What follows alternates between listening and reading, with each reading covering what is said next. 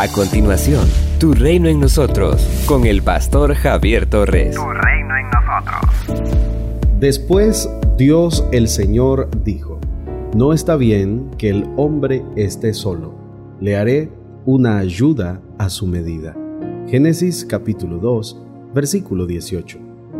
El hecho de que Dios formara al hombre del polvo de la tierra nos resalta la estrecha relación que existe entre el ser humano y la misma tierra.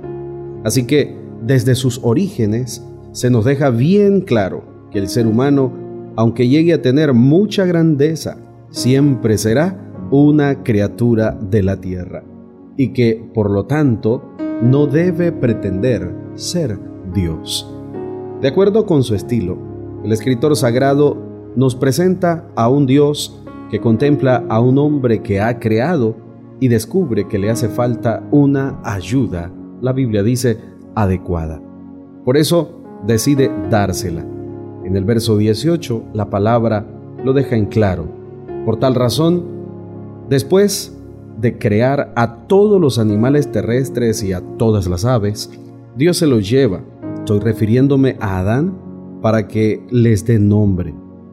El hombre pone nombre a todas estas criaturas pero no haya entre ellas la ayuda que necesitaba.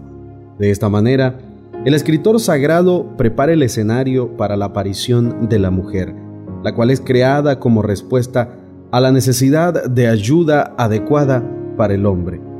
La expresión ayuda adecuada se refiere a alguien con quien el hombre pueda entrar en una relación dialogal de tú a tú alguien que comparta su propia esencia, que sea semejante a Él, que constituya una ayuda a su medida.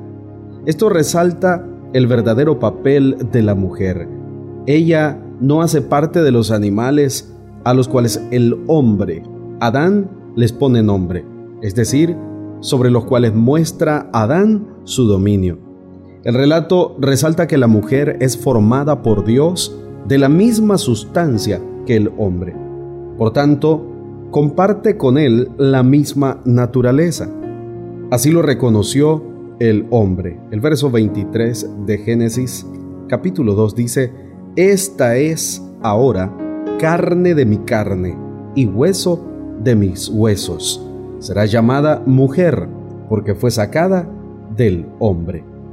Nuestro Dios hizo a la mujer de la misma esencia del hombre. Por lo tanto, para Dios son iguales en honor y en honra. Cuando se rebaja la mujer a simple accesorio social y sexual del varón, se va en contra del plan inicial de nuestro Dios. Aunque sabemos que el pueblo judío y otros pueblos, incluyendo nuestros pueblos latinoamericanos, han visto a la mujer como un ser de segunda clase. El pueblo cristiano, el pueblo de Dios, tiene que volver al plan original de nuestro Padre. El hombre debe considerar a su esposa no como su esclava, sino como aquel ser que es creada por Dios como una ayuda hecha a su medida, con la cual se realiza como persona y ella se realiza también como persona integral en medio de una sociedad que violenta a la mujer, que le roba sus derechos. Es importante volver a releer la escritura, principalmente este texto, que resalta que hombre y mujer son creados por Dios y que participan de la misma naturaleza. Dios nos dio una ayuda idónea. No la sacó de la cabeza para que no estuviera sobre nosotros, ni de los pies para ser pisoteada. El Señor formó a la mujer de una costilla, de un lugar frágil pero a la vez afectivo, necesario e indispensable. Oremos, bendigamos y démosle gracias a Dios por la vida de la mujer que tanto nos bendice a nosotros. Somos una iglesia llamada a establecer el reino de Jesucristo en Nicaragua.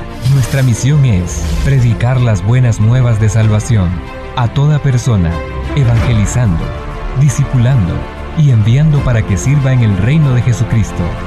IRSA, transformando vidas.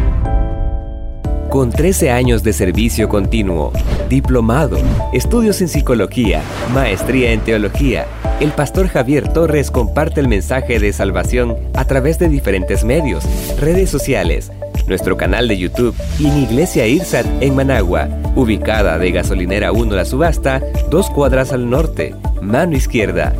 Si deseas esta reflexión diaria en tu celular, escríbenos al 8588 8888. Este contenido edificará tu vida. Esto es Tu Reino en nosotros.